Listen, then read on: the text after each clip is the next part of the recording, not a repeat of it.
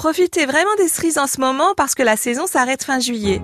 On va les trouver de différentes couleurs, rouge, noir, jaune, ça va changer un petit peu le goût.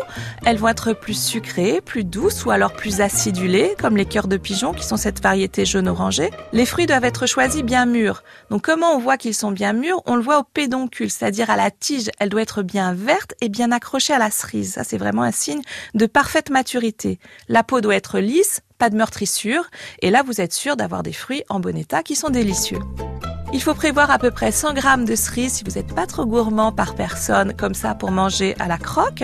On compte à peu près 500 grammes de cerises pour une tarte, euh, pour 6-8 personnes. Et pour une soupe de cerises, on va compter 300 grammes par personne. La soupe de cerises, c'est cette préparation où l'on cuit les cerises dans du vin, un peu comme les poires, avec une pointe d'épices comme de la cannelle. C'est très très bon et on sert froid.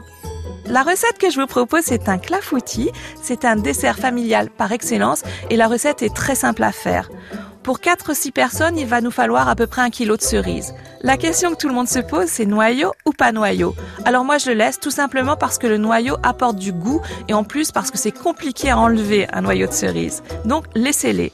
Vous les lavez, vos cerises, vous enlevez les queues et vous les mettez dans un plat gratin légèrement beurré.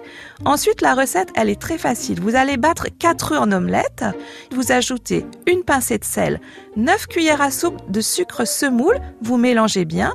Vous ajoutez 5 cuillères à soupe de farine et vous mélangez à nouveau pour que la pâte soit bien lisse. Il ne vous reste plus qu'à ajouter un quart de litre de lait. Demi-écrémé, c'est quand même un petit peu plus léger. Donc vous versez cette préparation un petit peu comme une pâte à crêpes, hein, qui est un petit peu plus épaisse, sur les cerises. Vous enfournez pour 40 minutes de cuisson dans un four préchauffé à 180 degrés. Dès la sortie du four, vous saupoudrez d'un petit sachet de sucre vanillé pour plus de gourmandise et vous servez tiède. C'est pour moi le meilleur dessert du monde. Le marché d'Anne Taillade. À podcaster sur FranceBleu.fr.